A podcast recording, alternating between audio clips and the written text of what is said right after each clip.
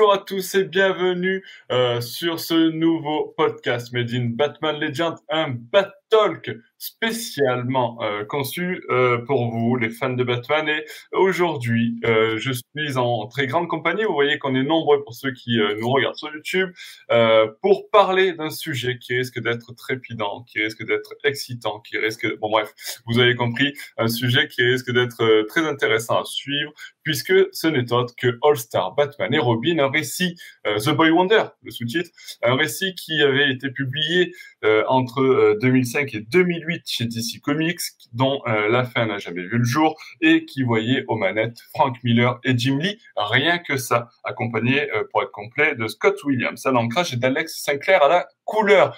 Je suis Nico de Batman Legend et pour m'accompagner dans ce podcast, une euh, nouvelle invitée, Kaori. Bonjour Kaori. Bonsoir à tous. Bah, ravi d'être avec vous ce soir. Ravi d'être euh, dans ce podcast. Et avant d'annoncer les autres membres de ce podcast, que tu peux rapidement te présenter et, dire à nos euh, auditeurs euh, et téléspectateurs, pour ceux qui nous suivent sur YouTube, euh, un petit peu qui tu es? Pourquoi eh bien, moi, ça fait. Es dans un podcast Batman Legends? Ouais. Alors, ben, moi, ça fait quatre ans que je suis contributrice sur le blog de Bruce Lee. Et euh, j'ai une petite euh, spécialité, disons, euh, par rapport à, à, à DC et notamment à tout ce qui touche à Dick.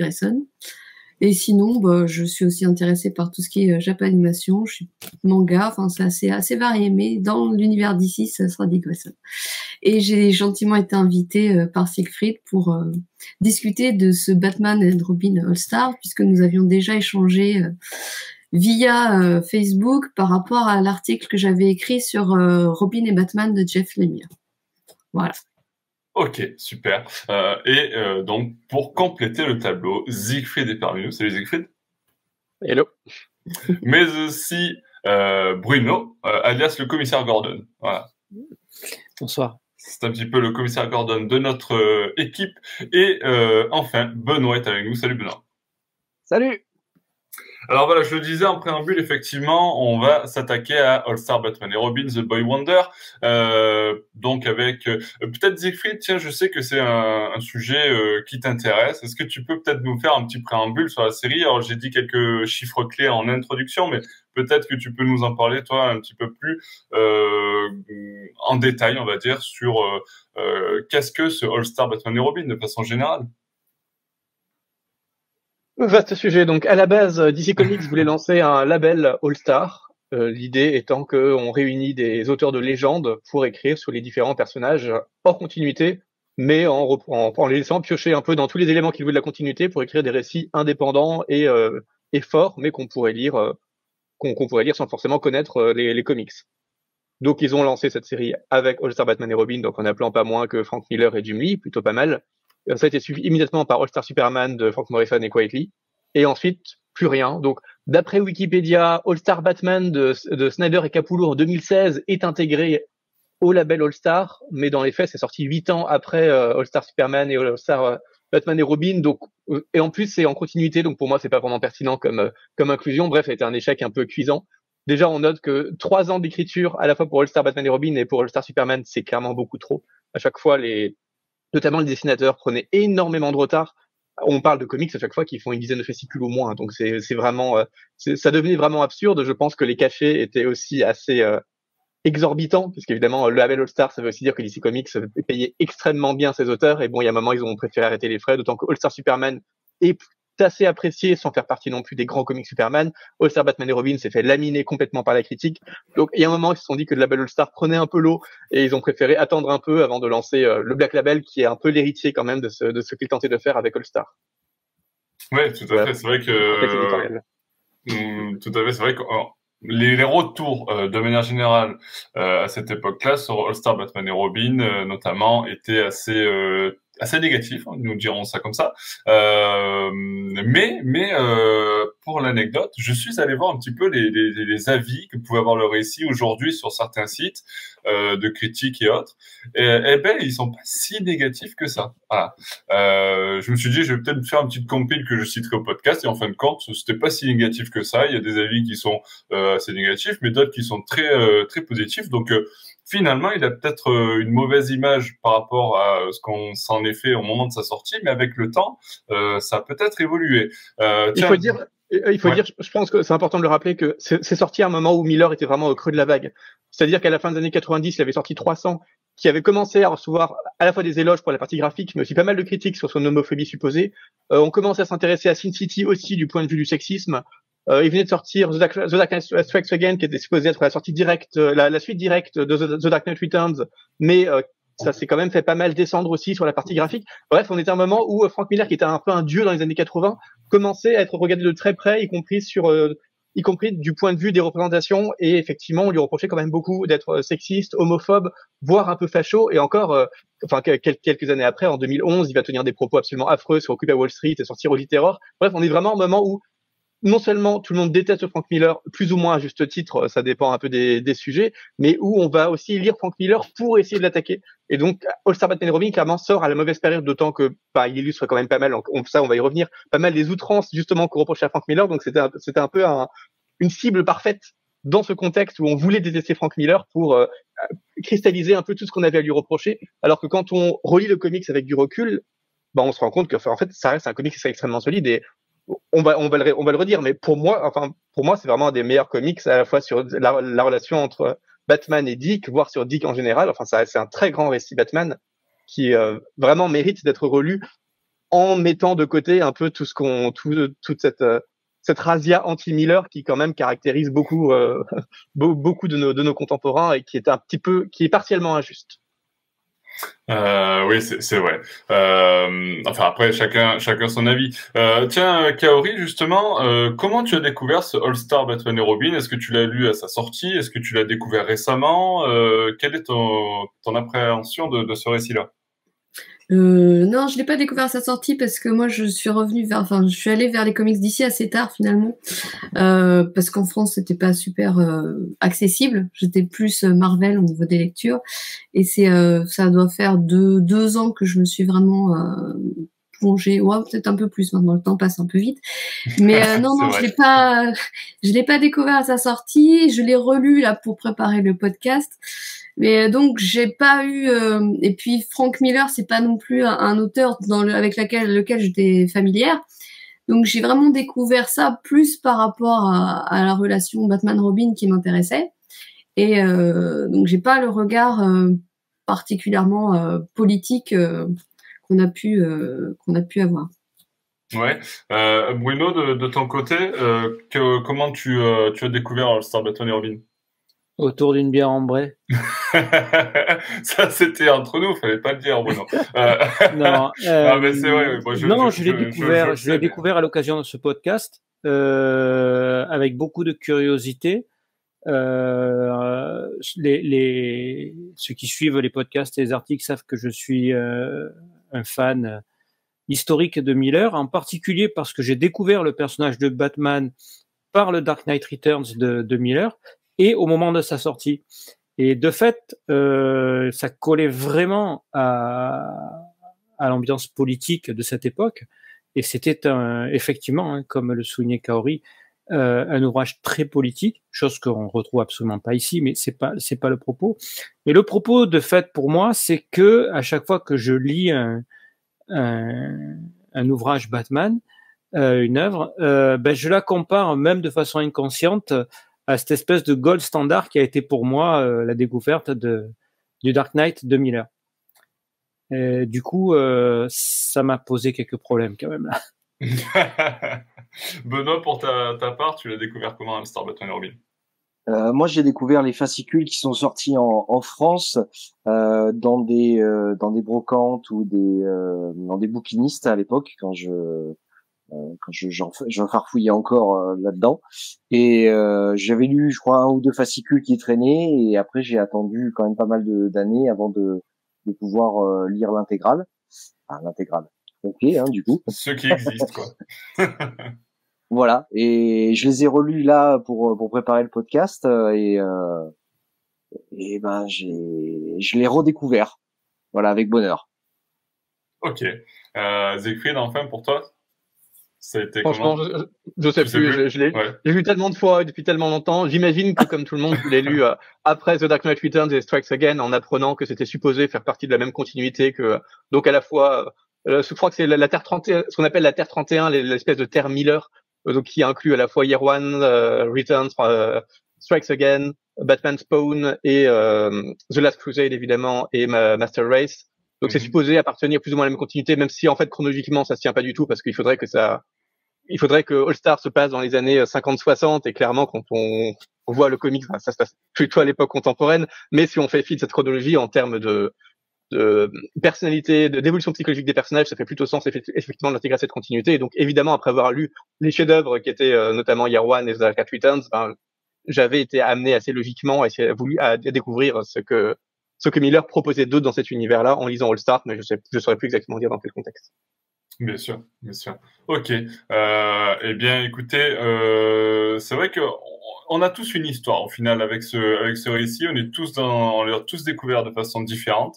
Euh, et comme tu le comme tu le disais, euh, Siegfried, c'est un récit qui se veut indépendant. On peut pas vraiment le, mettre dans la continuité euh, de Batman. Vous savez que je propose une petite chronologie de lecture Batman en essayant de mettre une sorte de continuité générale en place. Euh, c'est pas toujours simple, c'est même parfois difficile. Mais pour ce coup, pour pour le coup, All Star Batman et Robin, The Boy Wonder, on oublie complètement de la continuité parce que justement, Frank Miller prend beaucoup de liberté sur la continuité principale et il va à fond. revisite de la mort des Grayson, la relation entre Batman et Black Canary, Wonder Woman qui est une sorte de sauvage qui déteste les hommes. Euh, Kaori, euh, justement, euh, euh, sur un petit peu ce que propose Miller dans cette version-là de Batman, tu, tu l'appréhendes comment? C'est intéressant, ça te choque parfois peut-être? Quel est ton avis sur ça? J'ai pris ça moi comme une comme une grosse exagération en fait de de la relation qu'il y a entre Batman et Robin, mais vraiment très grossie et beaucoup, oui, beaucoup d'exagération, même dans le traitement des femmes, enfin dans, tout est tout est forcé en fait, tout est euh, tout est appuyé, tout est exagéré euh, et presque un peu de provocation en fait. C'est c'est c'est oui, c'est presque amené à, à vouloir un peu choquer. Et euh, après, il faut. oui, je, pense qu'on peut dire que Miller essaie parfois est très provocateur. Il essaie presque de choquer à, chacune des, des, des, des, dialogues, des cases qu'on peut voir. Quoi. Donc il faut en avoir conscience pour pouvoir euh, prendre un peu de recul en fait. Moi je l'ai pris comme ça. J'ai pas pris ça comme une euh, provocation vraiment. Euh, ouais, j'ai pris de la distance par rapport à ça et j'ai essayé d'aller au-delà de, de, de, ce que ça pouvait provoquer comme sentiment un peu négatif, on va dire. Ouais, il y, a une planche ou un dialogue qui t'a choqué particulièrement de ton côté? Choqué négativement. Ou positivement, hein, peut-être. Hein, euh, disons, disons que après, moi, ça, ça va plus me faire sourire, en fait, on va dire. Euh, ouais. Les, euh, les Goddamn Batman, les, les, les, femmes aussi qui, qui ont quand même une attitude, enfin, pas forcément, euh, comment dire, euh, c'est pas, ça les met pas vraiment en valeur, on va dire. En tant que femme, moi, ça m'a pas, je me suis pas sentie euh, valorisée, on va dire ça. Mais euh, ouais, il y a Black Canary qui est quand même un personnage fort avec un gros caractère, qui se laisse pas faire. Oui, mais c'est, enfin. Bon, c'est très accentué par la sexualisation de Vicky Vale, par exemple. C'est hyper euh, sexualisé. Mm. C'est voilà, c'est pas. Euh, le, le, genre de, de, personnage féminin dans lequel je me, je, me je vais me reconnaître ouais. Euh, finalement, on, on, retrouve un peu l'ambiguïté qu'on avait dans Sin City, c'est-à-dire que on a cette difficulté d'apprécier le personnage féminin parce qu'effectivement, ils sont quand même hyper sexualisés, mm. mais par ailleurs, euh, on retrouve aussi toute, l'ambiguïté de, de, de, Frank Miller qui a quand même écrit aussi quelques comics extrêmement euh, avec des femmes extrêmement fortes parce que alors que ça soit Vicky Vale ou euh, Black Canary et même Wonder Woman, on a quand même des femmes qui sont hyper impressionnantes de, de force, qui pourraient rivaliser avec n'importe qui dans la Bad Family, enfin qui sont des, qui, qui, qui montrent une, une volonté, une, une force de une force de caractère, une résistance qui sont quand même à toute épreuve. C'est quand même des personnages qui sont assez impressionnants et je pense que quelque part dans la démarche de Miller, il y avait quand même une volonté de il y avait une espèce de volonté féministe, même si Frank Miller a toujours été plus assez maladroit dans sa manière de, euh, de créer des personnages, de créer des personnages, de d'afficher ce féminisme.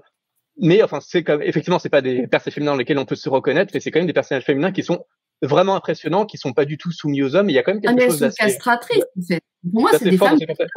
tout, tout, à fait, ouais. Et puis c'est ce qu'on disait, hein, avoir cette Wonder Woman qui euh, qui, qui, qui, propose carrément d'aller décapiter Batman pour offrir la, sa, sa, tête à la police en, en geste de, de, bonne volonté pour montrer que bah non, on, les criminels, voilà comment on traite les criminels dans, dans son monde.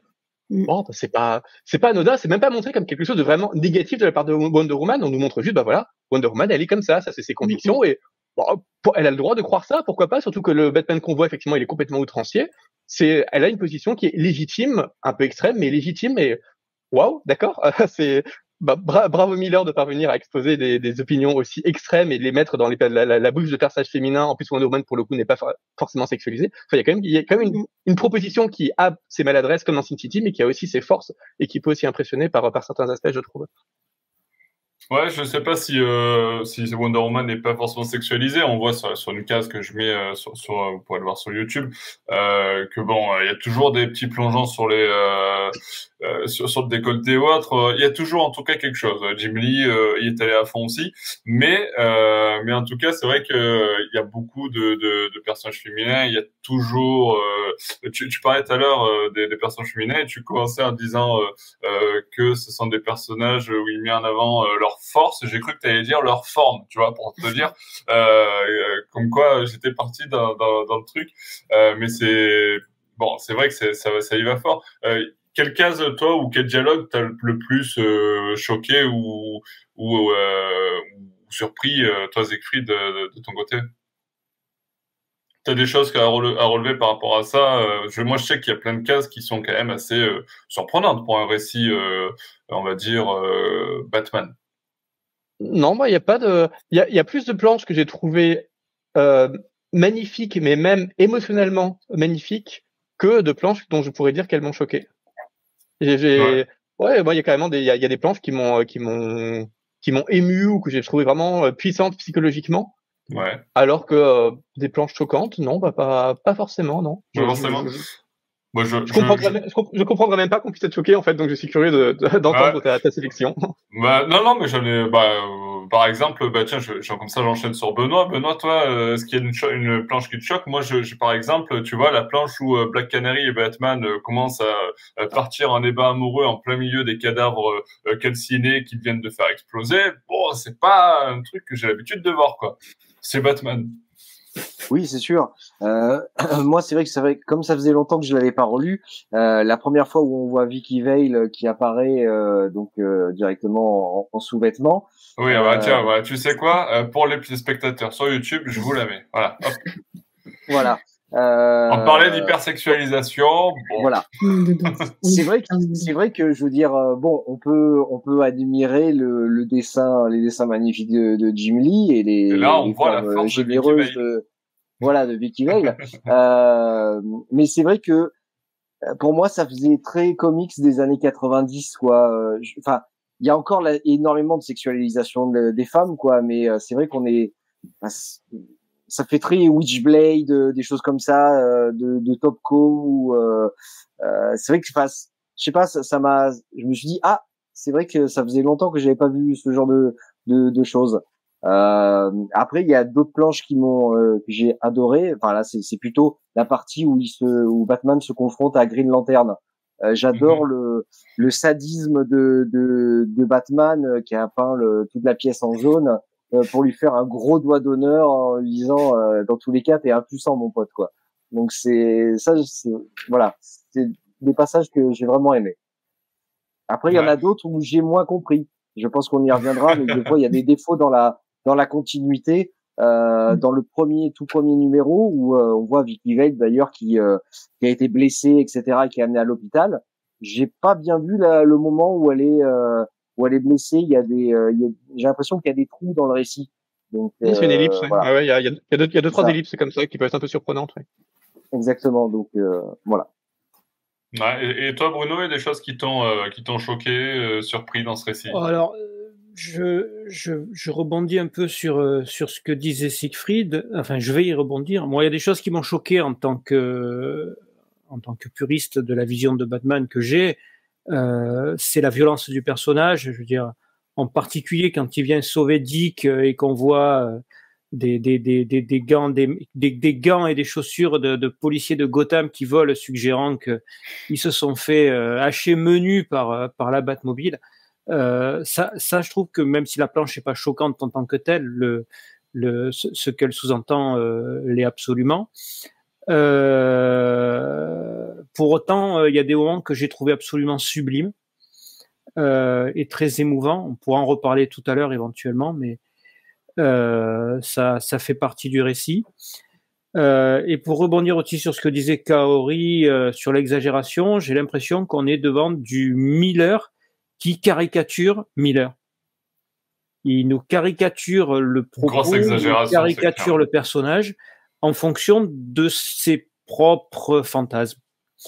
Et pour rebondir aussi sur ce que dit Benoît, euh, il y a des ellipses où là on a carrément l'impression que Miller euh, et peut-être Lee, je ne sais pas s'ils se sont mis d'accord, se foutent carrément du lecteur.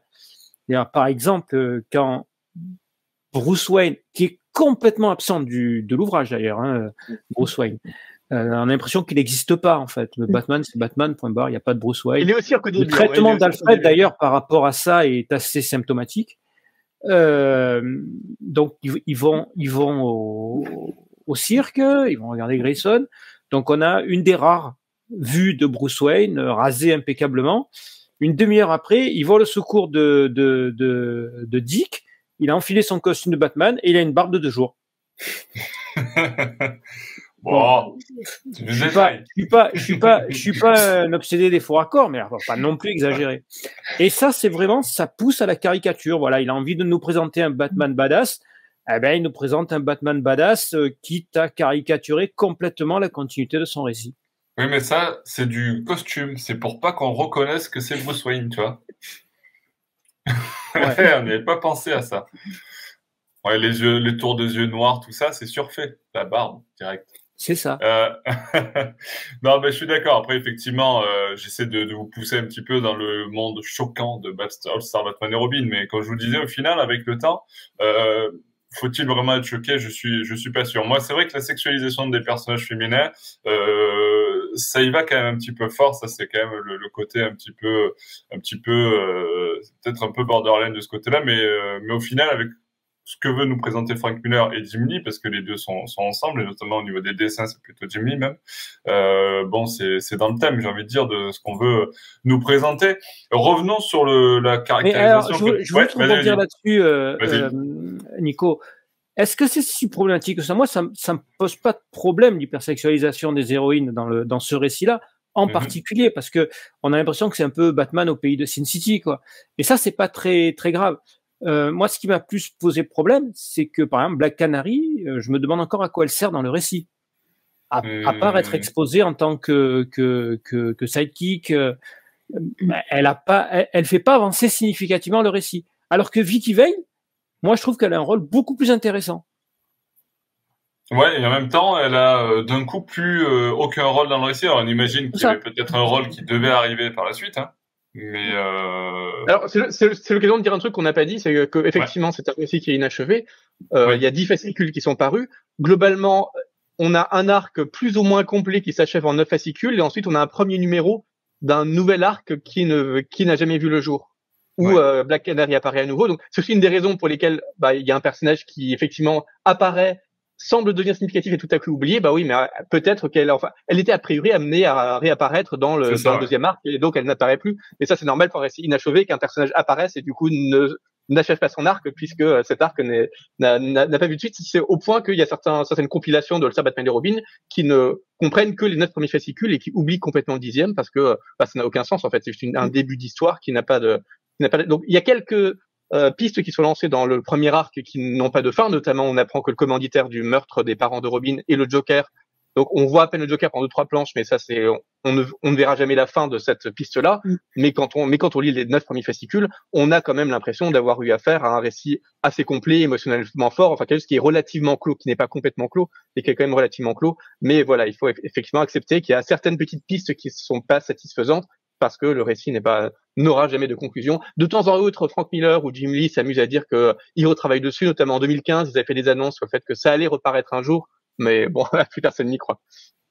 Oui, effectivement, je pense qu'il y a euh, assez peu d'espoir pour voir une suite sur le Star Batman Robin, mais si moi je serais euh, quand même friand de, de, voir enfin la suite euh, se réaliser, et on pourrait peut-être faire un nouveau podcast sur le sujet. Bref, du coup, je voulais enchaîner avec justement la caractérisation euh, de ce Batman, Batman euh, qu'on a dit hein, très violent, euh, sadique, jouissif lorsqu'il frappe, qui part à, la traque sous la pluie. Enfin bref, c'est un Batman qui est vraiment très très sombre. Kaori, tu, tu as beaucoup apprécié cette version-là de Batman que nous propose Frank Miller?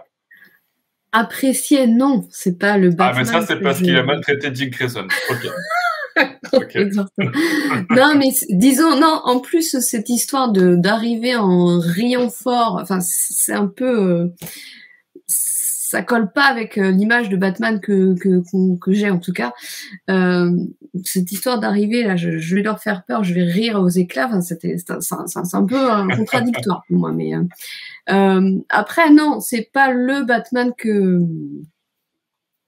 que, que, qui correspond à celui que, que je me suis fait dans ma tête, clairement. C'est, vraiment, pour moi, c'est vraiment aller au fond de, de, de sa psychose. De ce, enfin, il est, il, est pas, il est pas, il est pas bien dans sa tête. Déjà à la base, le personnage de Batman n'est pas forcément euh, très équilibré, mais là, on est vraiment. Euh, là, on est sur un fort déséquilibre. Oui, là, là, on est. Euh, je veux dire, c'est difficile de, de, faire pire. Donc, ça le rend pas particulièrement sympathique. Oui, tout à fait. Euh, tiens, Benoît, de, de, ton côté, tu, tu, tu le trouves euh, intéressant, ce Batman-là? Moi, je le trouve intéressant parce que je le prends vraiment comme un, comme un, un épisode, un what if, quoi. Voilà ce qui se passerait.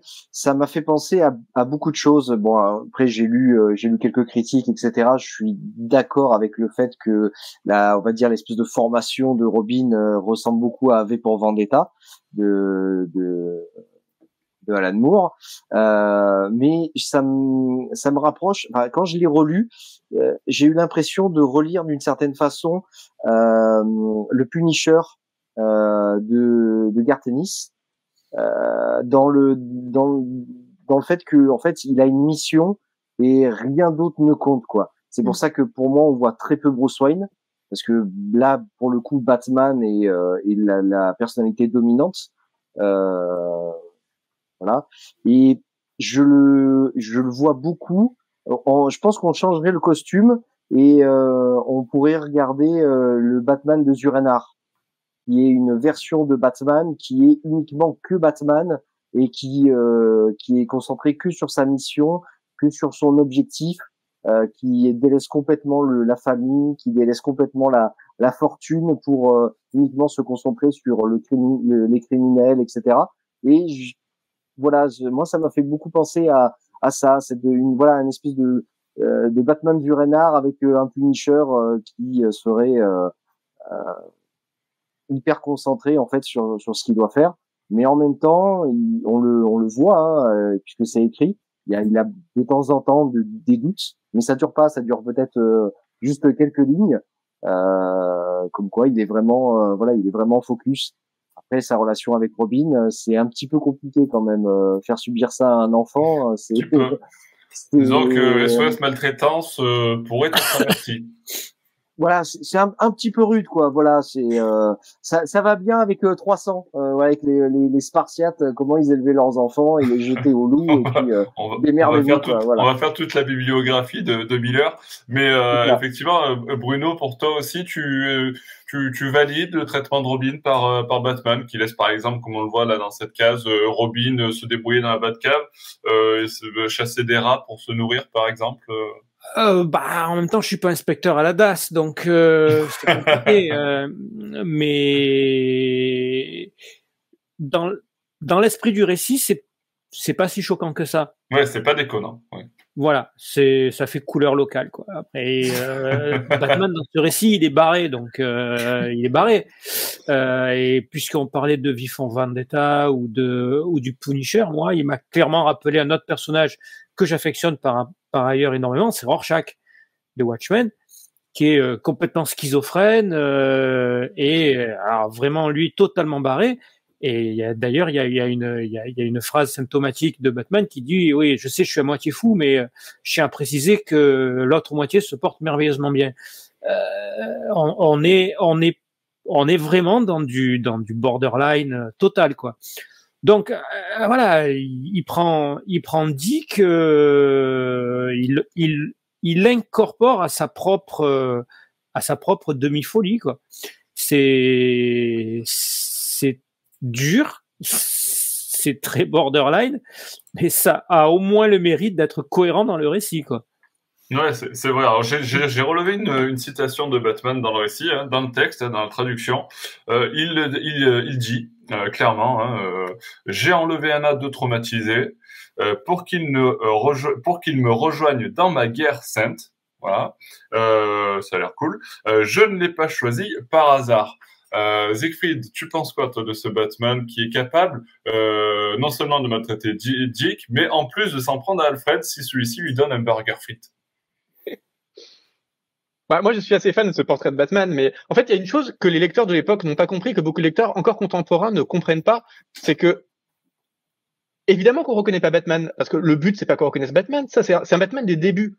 Même le, c'est explicitement présenté comme un Batman euh, Year One and a Half, enfin c'est vraiment c'est Batman quelques mois après le Year One, c'est un moment où il vient seulement de mettre la cape et il est complètement dans cette phase extrêmement hormonale, il le dit explicitement plusieurs fois dans le récit, où euh, voilà, il n'arrive pas à dormir, il est complètement dans l'excitation de la violence. Enfin, imaginez, c'est un milliardaire qui euh, qui met un costume et qui va tabasser des criminels. Évidemment qu'il est euh, qu'il est il est, il est, il est, excité comme une puce. Enfin, c'est, c'est quelqu'un qui est vraiment dans un, un moment de, un moment d'explosion de violence qu'il a beaucoup de mal à retenir parce qu'il n'y a absolument rien qui le retient. Et c'est justement la présence de Robin qui va lui apporter un peu d'équilibre un peu de lumière. Mais là, on, a, on est face à un Batman qui est complètement immature et surtout un Batman qui n'est pas fini. Un Batman, un, un, vrai Batman de jeunesse euh, dans, dans, dans une, une fougue complètement débile de la jeunesse. Mais ça, c'est dit plusieurs fois dans le récit et c'est normal qu'on reconnaisse pas Batman parce que c'est assumé. Dick, enfin, tous les personnages se moquent régulièrement de Batman. De sa première rencontre avec Dick, euh, Dick, euh, Dick, nous, nous, nous, dit que, euh,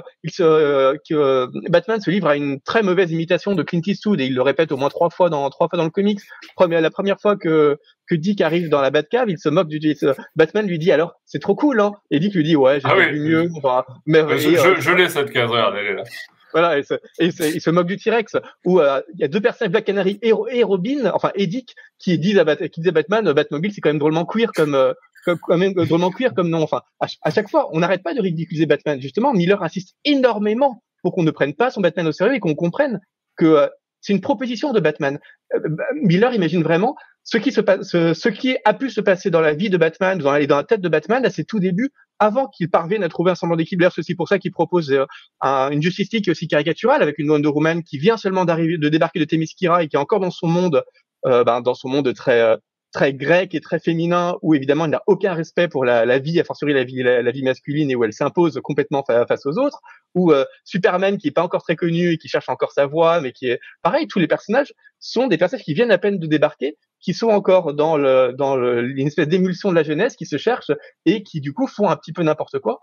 Ce qui est et justement le, je crois que c'est euh, je sais plus qui disait que finalement il faut prendre ça comme un récit en continuité, mais pour moi au contraire c'est c'est un récit qui est intéressant si on le prend en continuité, qu'on se dit que il serait tout à fait normal que le Batman de Year, que le Batman de Year One, le Batman des tout débuts, passe par une phase comme ça hyper hormonale avant de commencer à se stabiliser, par, par devenir avec les années le vrai Batman un peu stable, un peu équilibré, un peu normal qu'on connaît dans la plupart des comics, puis de virer à la fin de sa vie à Batman de The Dark Knight Returns. Enfin, c'est une proposition de personnage, de, portrait de Batman qui est extrêmement audacieuse, mais euh, qui est tout à fait logique. Et justement, j'applaudis des deux mains Miller d'avoir réussi à faire une proposition aussi forte, parce que généralement, quand on lit les comics de Batman, on a l'impression que Batman, qu'il ait, qu'il ait 20 ans ou qu'il en ait 60, c'est exactement le même.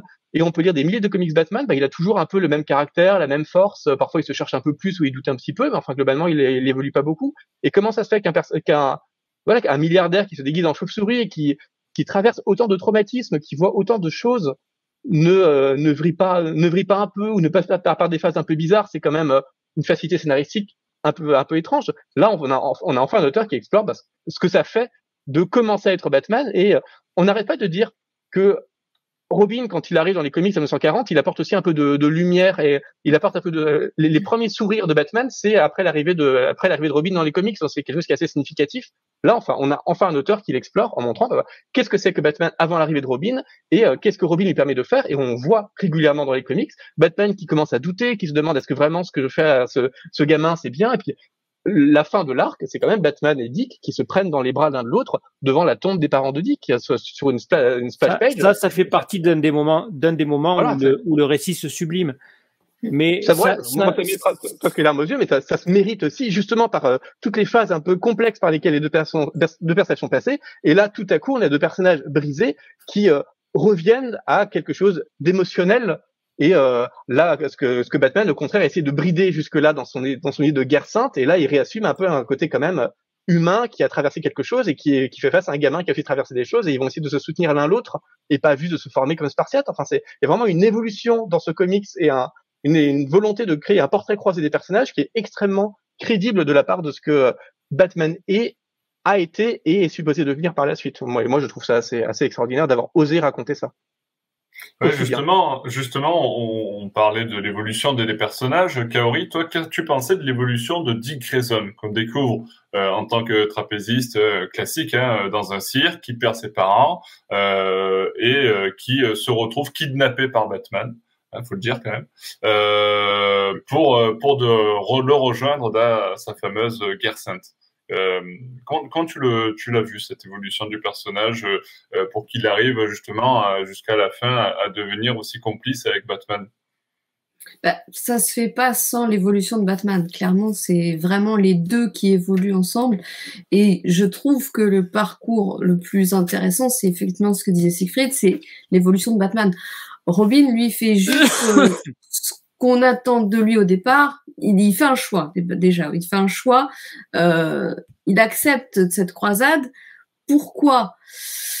Euh, ça, Là, je me pose encore la question. Il faudrait que je relise ce qu'il l'a fait euh, basculer de, de, de, dire bon ok, il, il est, il est, il est pas bien, mais je vais quand même, euh, je vais foncer euh, moi aussi là-dedans, et il va y trouver ses marques je ne sais pas trop si on lui laisse vraiment le choix, Robin. Euh. Bah, il y, a, y a un moment dans, dans, dans le comics où il, il, se pose la question et, euh, et on voit que il accepte en fait, il accepte euh, cette situation, alors qu'il est maltraité, alors que, enfin, même s'il y a Alfred qui essaye de jouer un peu un rôle de bienfaiteur, il y a normalement rien qui devrait l'amener à vouloir accepter ça, si ce n'est peut-être la vengeance de la mort de ses parents, mais mm, enfin, ça, c'est quand même un, prix assez lourd à payer.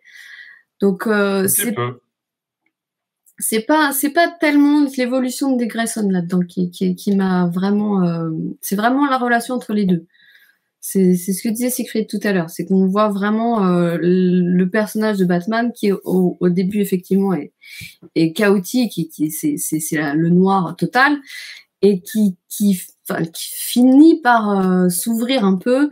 Et je, je, je, je, repense à ce moment où, où il menace Dick Grayson de le, de le tuer s'il vomit après ce qui, ce qui vient de se passer. Et au final, Dick Grayson vomit et, et ça donne ce, ça donne cette scène qu'on voit là à l'écran, enfin ce, ce, cette scène sur le, dans le cimetière. Euh, on voit que, que voilà, il y a eu, il y a eu un, un quelque chose qui s'est créé et que et qu'effectivement on ne retrouve pas dans, dans beaucoup de comics euh, de Batman. C'est ça vraiment que, que, que moi j'ai apprécié. Ouais, Benoît, c'est aussi ton avis? Euh, tu trouves la relation Batman-Robin décrite dans ce, ce, récit est touchante? Euh, Oui, oui, c'est vrai qu'elle amène à quelque chose bah, là avec la planche qui est, qui est sublime. Hein. Euh, après, c'est vrai que je, je sais pas, je j'ai quand même un, petit peu du mal euh, avec euh, avec cette cette relation euh, avec le, le cette maltraitance, on va dire envers Dick Grayson qui a rien demandé, hein, qui a clairement rien demandé. Je sais pas. Je, j'ai, oui, il va lui apporter quelque chose. Il va lui permettre peut-être de, de, de, de sortir de, de l'ombre dans laquelle il est, enfin un peu plus. Mais, mais bon, je, j'ai déjà un peu de mal avec cette relation-là. Ouais, et, puis tiens, Bruno, justement, il y a une caractérisation de, de, de Dick Grayson dans ce récit, de Robin, euh, qu'on rappelle qui est Dick Grayson, le premier Robin, euh, qui fait que moi j'ai eu du mal à, euh, lorsque je l'ai lu, à penser que c'était Dick Grayson en fait. Euh, il est assez arrogant, il est assez, euh, euh c'est pas le Dick Grayson qu'on a l'habitude de, lire. Euh, je sais pas si tu as eu le même ressenti, toi, de ton côté. Euh, oui, tout à fait. En fait, je pense qu'il était obligé de, de, fabriquer un Dick Grayson à cette image-là, parce que si ça avait été le Dick Grayson, entre guillemets, canonique, et je pense qu'il se serait fait broyer euh, par, euh, par l'arrivée et l'entraînement et la prise en charge, entre guillemets, du, du Batman tel qu'il est traité dans ce récit-là. Donc il fallait, pour euh, qu'il tienne le coup, que ce soit un Dick Grayson euh, un peu un peu hors du commun, avec les comment dirais-je les incohérences scénaristiques qui là aussi font que on a un trapéziste qui vit dans un cirque et qui est présenté comme un surdoué à l'école, premier en tout, etc., etc. Donc c'est très bien. Alors bien qu'il ait un QI de 160 euh, euh, et qu'il soit le, le, le, le, digne le digne successeur de, de son futur mentor, euh, mais ben, ça ça colle pas trop avec euh, avec la vie d'un trapéziste. Euh, qui demande beaucoup, beaucoup, beaucoup d'entraînement et surtout également euh, beaucoup de, de, de, vie sur la route. Alors euh, ça, ça donne un peu une image un peu, euh, ouais, un peu un what if quoi, ce côté un peu complètement euh, fantasmagoré d'un Robin suffisamment badass lui aussi pour tenir tête à, à, au Batman badass que, que, que Miller nous présente. Je vois pas que ça pose un problème, un problème de réalisme en fait, parce que justement on insiste bien sur le fait qu'il n'a pas d'intelligence scolaire. Ce qui, son, son intelligence, c'est vraiment une vivacité d'esprit. Est-ce que ce que Batman dit, c'est que lui était toujours premier à l'école.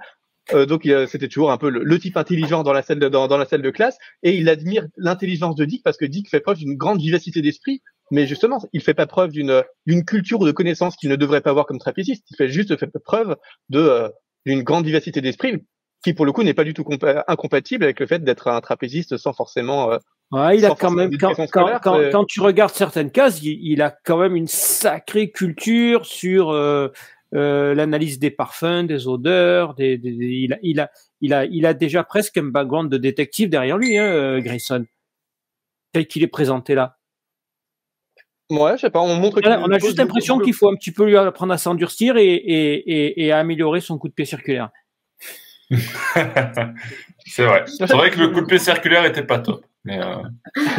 c'est bon, je trouve ça assez, assez beau en fait d'avoir toutes ces planches où, c'est, où Batman dit lui-même dit enfin admet euh, qu'il admire Dick Grayson parce qu'on a, on a tellement dans ses comics l'idée que ben, Batman c'est vraiment le père que les Robins doivent juste chercher à imiter et les, les Robins voilà c'est des espèces de de, de sous-fifres enfin c'est juste des sidekicks qui sont là pour être des espèces de pseudo proto euh, sous Batman et là, on a ce Batman qui pourtant est, on n'arrête pas justement de dire que il est outrancier, il est hyper badass, c'est complètement excessif, et qui pourtant admet régulièrement que ce, ce Robin l'impressionne, euh, l'impressionne positivement et qu'il pourrait être meilleur que lui. C'est, c'est, c'est assez chouette. Et euh, justement, l'une des raisons pour lesquelles euh, Dick accepte de rejoindre Batman, et ça c'est assez beau aussi, c'est pas seulement ce que ça pourrait lui apporter, mais c'est aussi parce qu'il sent que Batman est seul. Et ça, il y a, il y a, il y a quelques cases où il dit clairement qu'il a pitié de ce Batman qui semble complètement renfermé sur lui-même et qui essaye d'afficher une espèce de voilà ce, ce, masque d'arrogance et de et de folie, mais qui en fait est profondément seul et voir Dick qui accepte de rejoindre Batman parce que c'est Dick, le, le petit gamin traumatisé qui vient de perdre ses parents, qui a pitié de qui a pitié de l'adulte. Waouh, enfin, c'est c'est fort quand même comme comme portrait de Dick. C'est voilà une belle raison de de, de, le rejoindre qui n'est pas du tout dans l'infantilisation ou dans l'enfant soldat embrigadé par par, par, par, le type taré, mais qui fait un choix mature et euh, qui l'embellit et qui embellit Batman à la fois. Enfin, c'est ouais, c'est c'est fort. C'est vrai que c'est Je rebondis. Euh, non, ça fait partie des, des paradoxes du récit.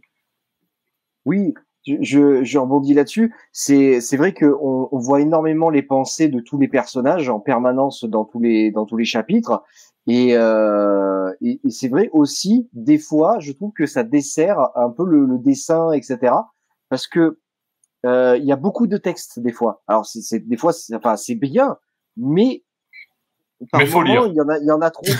il y a, il y a, il y a trop de textes, il y a trop de pensées, il y a trop de. Alors je comprends qu'il y en ait beaucoup parce que on démarre un, on démarre un récit, on démarre des personnages, donc il faut qu'on on comprenne d'où ils viennent, qui ils sont hein, et, euh, et, tout leur background. Euh, mais par exemple, je me souviens de celui avec Black Canary. C'est euh, c'est que du texte. On voit juste elle qui est en plein milieu et tout autour, c'est que du texte en permanence, quoi, pendant plusieurs euh, plusieurs pages. C'est euh, il y a des fois, c'est quand même un, un peu lourd aussi. Dans... Malgré que ce soit intéressant. Hein. Ouais. Ben, je, je, peux rebondir là-dessus parce que dans, euh, Yarwan, euh, qui, qui, reste aussi une, référence, le, fait qu'on on suivait les, pensées du protagoniste, que ce soit des protagonistes, que ce soit Gordon, on pourra reparler de Gordon d'ailleurs, euh, ou de, Batman et de Bruce Wayne, où, où là on va dire les, les bulles de pensée rythmaient euh, le récit graphique. Euh, et, on s'en servait pour avoir un, un, Bruce Wayne Batman qui était beaucoup plus euh, hum, humble, on va dire, dans, son, dans son comportement et dans le fait qu'il avait encore beaucoup de choses à apprendre. Et, ça, c'est vrai que c'est beaucoup moins réussi en fait. Cette alchimie-là, elle est, elle est moins réussie. Et le, le rythme euh, de, de, de entre l'écriture au, sens euh, au sens euh, lecture, on va dire. Euh, et l'image, il, a tendance un peu à, à, desservir. Ouais, c'est vrai que alors après il y a plusieurs lectures, hein, on le disait sur ce récit, mais bon, si j'ai bien compris, Frank Muller ne va pas forcément trop loin. En tout cas, Siegfried n'est pas d'accord avec ça. Tu es d'accord, Kaori, pour dire que Frank Muller ne va pas forcément trop loin? C'est en tout cas enfin, je sais pas si on peut dire il va trop loin, mais en tout cas, on accepte euh, la proposition de Frank Miller? Ouais, ouais, moi je, je valide. Et, est-ce que... et, est-ce que tu euh, valides aussi les dessins de Jim Lee? Alors on sait ah que. Jim Lee euh, fait quand même plutôt l'unanimité, même si certaines vont plus ou moins apprécier euh, son trait. On peut aussi dire que selon euh, ses travaux, c'est parfois plus ou moins euh, travaillé. Euh, moi, je trouve que sur ce récit-là, on a quand même du très bon Jim Lee. Qu'est-ce que tu ah en bah, penses? oui. Ah bah moi, c'est carrément ce que je préfère de Jim Lee. C'est, c'est vraiment ce, ce, cette œuvre-là que je préfère de Jim Lee, clairement. Donc euh, oui, là, je... Au-dessus de Silence? Enfin, de Silence ou de Hush? Oui, ouais, ouais, ouais, au-dessus, ouais. ouais. C'est aussi vos avis euh... hein. Ouais, Benoît, vas-y on, on sent qu'il s'éclate à faire ça, hein, euh, que c'est que, que c'est un, un, kiff pour lui. Après, euh, je j'ai pas spécialement regardé euh, ce qu'il ce qu'il en disait lui, mais je sais pas, ça se sent que avec tous les détails, tous les euh, tous, tous les apartés, il il, il s'amuse énormément. Ouais, à, à, noter que d'après les rumeurs, je n'étais pas dans les bureaux, mais euh, d'après les rumeurs, le travail de Jim Lee était quand même assez long et c'est lui qui a causé euh, de nombreux retards sur la série mm. et c'est ce qui aurait aussi amené à l'annulation de, de, la série. Euh, euh donc bon, voilà, c'est quand même une petite anecdote à, à noter. Euh, par rapport à, à ce travail-là de, de All-Star Batman et Robin euh, qui n'a pas été finalisé. Siegfried, Bruno, un mot peut-être sur, sur Jim Lee? Vous avez, j'imagine, aussi bien apprécié son travail? Oui, bah moi j'ai beaucoup apprécié. Jim Lee fait du très bon travail et puis il y a aussi un très bon travail sur la couleur et l'ancrage. Euh, c'est une très belle alchimie, je trouve, de ce point de vue-là. Euh, typiquement sur la planche, euh, sur la planche où, Robin et Batman euh, sont, sont dans les bras l'un de l'autre, on a on a du grand art. Hein, il y a y a, y a rien à dire. Enfin, s'il y a quelque chose je crois, qui, est assez consensuel autour de l'œuvre, c'est bien l'aspect graphique. Oui, d'ailleurs, je suis même surpris qu'on on fasse autant de reproches à l'œuvre en oubliant souvent de parler de Jim Lee comme si le, les outrances qu'on a le droit de pas aimer chez Miller suffisaient à résumer l'œuvre, alors que bah, rien que pour les dessins de Jim Lee, en fait, ça, ça vaut totalement le coup de les lire. Je crois qu'on a rarement vu autant de planches avec des Batman badass aussi bien faites. C'est assez, euh, c'est assez fascinant. Mais quand en plus on combine le talent de Jim Lee, qui vraiment est à son meilleur, je trouve qu'il est, il est plus varié, il a plus de brio sans doute dans Silence, mais là on voit vraiment que il prend le temps de faire ce qu'il faut. Là où Silence était une œuvre en continuité, donc il devait aussi respecter certaines contraintes. Là, il prend vraiment le temps d'être à son meilleur, et je pense que c'est, il a jamais eu un trait aussi mûr. Je suis totalement d'accord avec Kaori là-dessus que euh, que qu'ici il faut quand même se rendre compte que c'est, il faut combiner ça aussi avec l'art séquentiel de Miller. Miller, ça a toujours été un génie de, l'art, de, de, de la séquence. C'est, quelqu'un qui maîtrise, et ça, dans ce Dark on s'en rend parfaitement compte, qui maîtrise parfaitement quand découper, quand il faut découper une planche en, en 16 cases, en 4 par 4, quand il faut faire une, splash page, euh, quand il faut faire des incrustations d'images, enfin, qui maîtrise, qui sait, qui sait exactement comment dynamiser son récit et que, comment est-ce que la, la forme que euh, prennent les vignettes sur la planche peut exprimer le maximum et euh, voilà, quand on combine un, un, auteur qui sait exactement comment les vignettes doivent s'assembler pour que l'histoire soit aussi forte que possible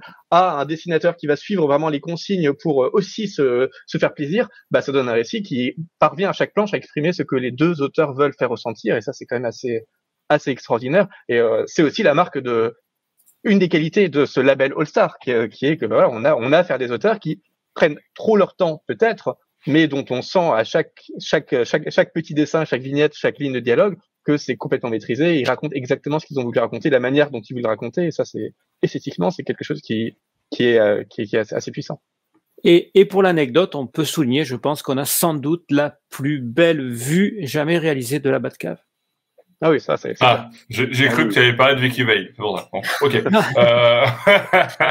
bon, euh, blague Effectivement, et enfin, il y, avait ce truc complètement inédit dans les comics à l'époque, qui est qu'on avait une, euh, on avait une page euh, à, à, déplier pour voir la Batcave. Ouais. Donc ça donnait un truc complètement, euh, je sais pas si, je sais pas si on voit la caméra, un, mais... un, gros panorama. Ah, c'est un truc sur cinq pages. Hein. Complètement dingue. C'est, ça se fait une seule fois, trois, quatre, ouais c'est ça, une seule fois dans le comics. C'est juste quand Dick arrive dans la Batcave et voilà qu'on montre à quel point c'est grand pour. C'est pas juste gratuit, c'est pas juste une vue de la Batcave, c'est aussi pour montrer à quel point Dick est, et Dick est impressionné. Et finalement, le lecteur et comme et comme Dick euh, arrive pour la première fois dans la Batcave de cette continuité et euh, la découvre de, de avec cette euh, cet écrasement où c'est c'est too much, c'est à la fois classe et too much et euh, c'est c'est assez assez stupéfiant. C'est là aussi qu'on voit à quel point DC a investi dans le comics parce que faire ce genre de faire ce genre de page, ça coûte hyper cher en termes en termes d'édition.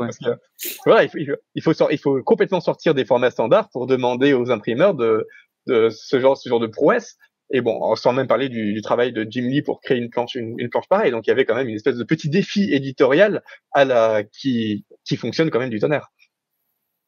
Nico, qu'est-ce que tu as pensé de Catwoman? Parce que je ça... Voilà. Euh, J'ai quelques soucis euh, avec elle. Non, mais euh, cela dit, c'est vrai qu'on voit, le personnage de Catwoman qui a un rôle secondaire qui pourrait prendre un rôle important, mais sur, on va dire, la fin du récit qui s'achève brusquement. puisque la dernière case nous montre quand même Batman tenant Catwoman assez amoché après un passage de tabac visiblement par le Joker. Mais bon, on n'en saura pas plus puisque le récit s'est arrêté là. Justement, en parlant de, de la fin du récit, euh, vous, avez, vous, vous, auriez aimé vraiment voir une suite ou bon, c'est pas grave s'il y en a pas. Euh, Kaori, euh, est-ce que tu es vraiment frustré par le frustré par le fait de ne pas avoir de suite à Star Batman et Robin? Ou alors bah, ça va, c'est pas très grave. Bah, à la lecture, oui, j'ai trouvé ça frustrant vraiment. C'est on s'arrête on, finit un arc en plus. Bon voilà c'était vraiment euh, un moment important. On commence une nouvelle histoire. On, a enfin les bases euh, plus plus saines on va dire entre Batman et Robin. Et, et paf euh, ben voilà on n'a même pas le temps d'en profiter que c'est déjà fini quoi. Donc ouais ouais moi j'ai été j'ai été assez frustrée en fait. Après bon voilà les années sont passées il faut, faut, faut, faut, se faire une raison. Tu, quoi, mais... tu as fait ton deuil de Star. Ouais, j'ai fait mon deuil, ouais. mais oui, oui, j'ai vraiment trouvé ça dommage. Ouais, Zekrid, j'imagine que toi aussi, euh, tu étais déçu de ne pas avoir de suite à euh, ce récit. Je sais que tu as beaucoup aimé, donc euh, oui, as-tu réussi à faire ton deuil?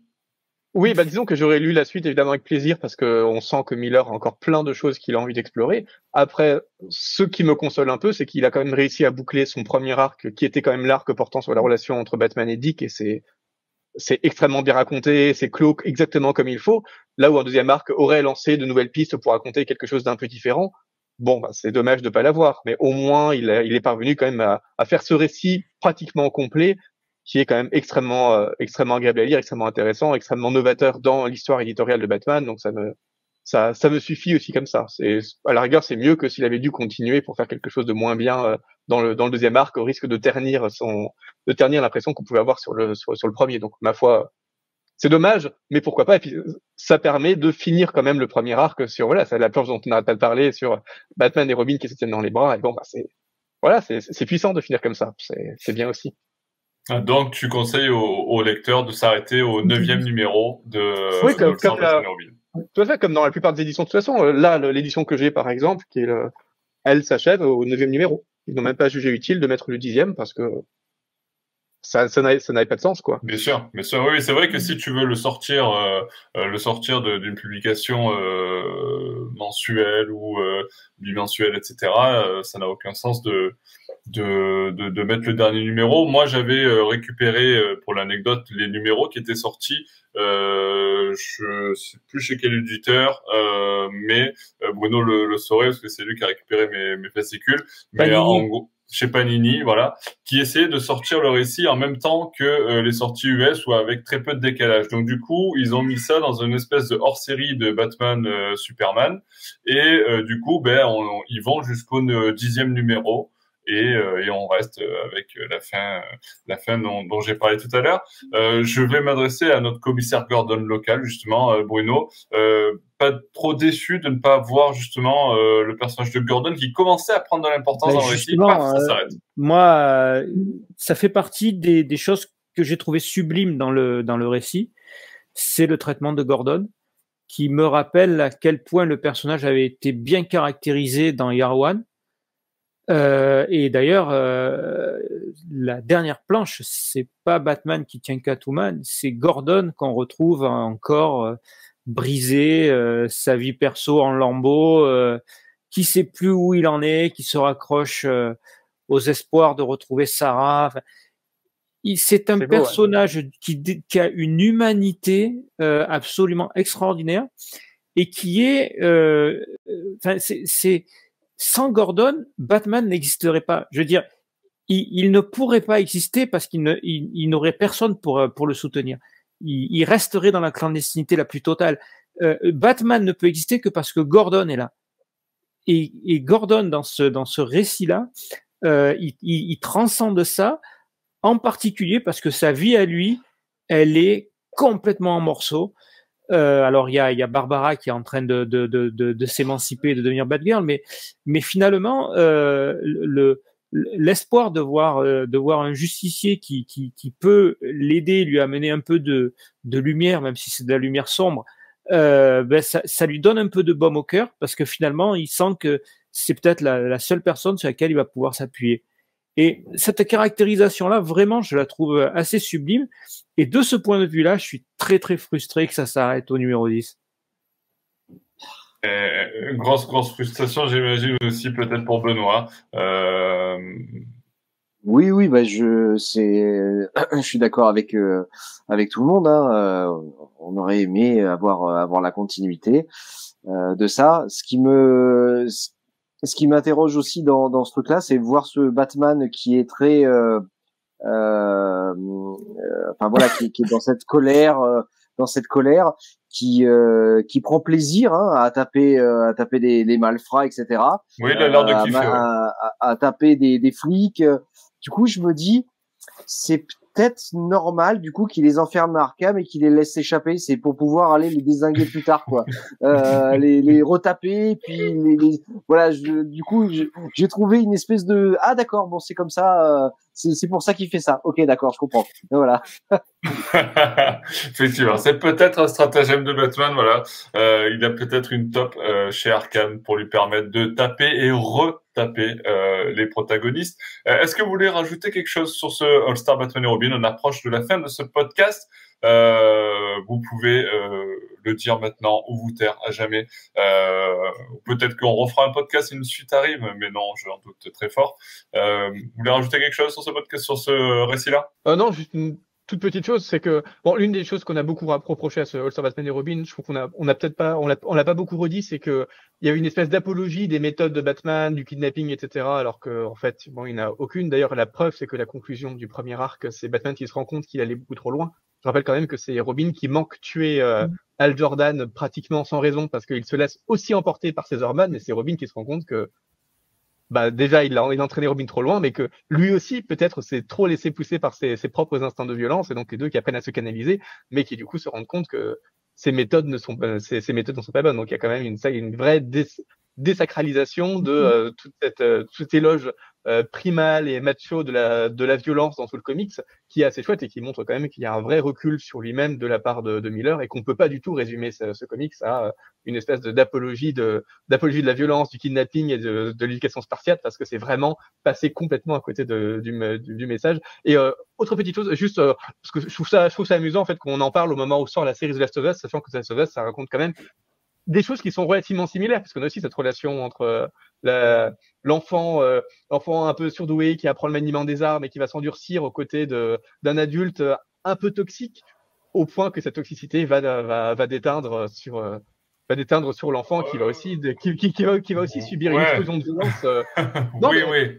Bah, je ne sais pas si on peut euh, si on peut dire que euh, la relation entre Joël et Ellie est la même que euh, Batman et Robin dans ce récit, mais je, je, dis pas que c'est la même. Je dis qu'il y a quand même des choses assez similaires sur cette idée d'un monde apocalyptique où un enfant et un adulte vont se soutenir l'un l'autre au point de vraiment s'apporter quelque chose l'un à l'autre, mais aussi de partager leur toxicité jusqu'à certains extrêmes. Et bon, bah quand on voit The Last of Us 2 par exemple et là où arrive Ellie, bah, ça, ça rejoint quand même pas mal des choses, des excès que Robin subit aussi dans All-Star Batman et Robin. Donc, il y a quand même pas mal de, de similitudes qui font que chronologiquement, c'est une, une coïncidence qui me, qui me paraissait amusant de, de signaler. Euh, très bien. Eh bien, sur ce, sur cette euh, petite analogie qui ferait peut-être de Neil Druckmann le, euh, le, le, nouveau Frank Miller, qui sait, je vous propose de clôturer ce, ce podcast. Merci Kaori pour ta participation à ce podcast. où est-ce qu'on peut te lire? Est-ce que tu peux nous le rappeler avant de conclure ce podcast? Donc sur le sur le blog de Bruce Lee. sur le blog de Bruce Lee. Voilà, Bruce, Bruce tout à fait. Euh, pour, euh, pour suivre le travail de Kaori. Euh, merci Zéphine, merci Benoît, merci Bruno pour votre participation à ce podcast et merci à tous ceux qui nous ont écoutés ou regardés jusqu'à la fin. on espère que ce podcast vous a plu. N'hésitez pas à mettre un pouce bleu sur YouTube ou à liker sur Facebook, Twitter, Instagram. Nous laisser vos messages, vos commentaires. Est-ce que vous avez lu? Est-ce que vous avez aimé All Star Batman et Robin, The Boy Wonder? Allez-y, crachez tout votre venin, c'est le moment. je vous dis à très bientôt pour de nouvelles aventures de Batman. Ciao, ciao, ciao. Merci. Au revoir. Au revoir.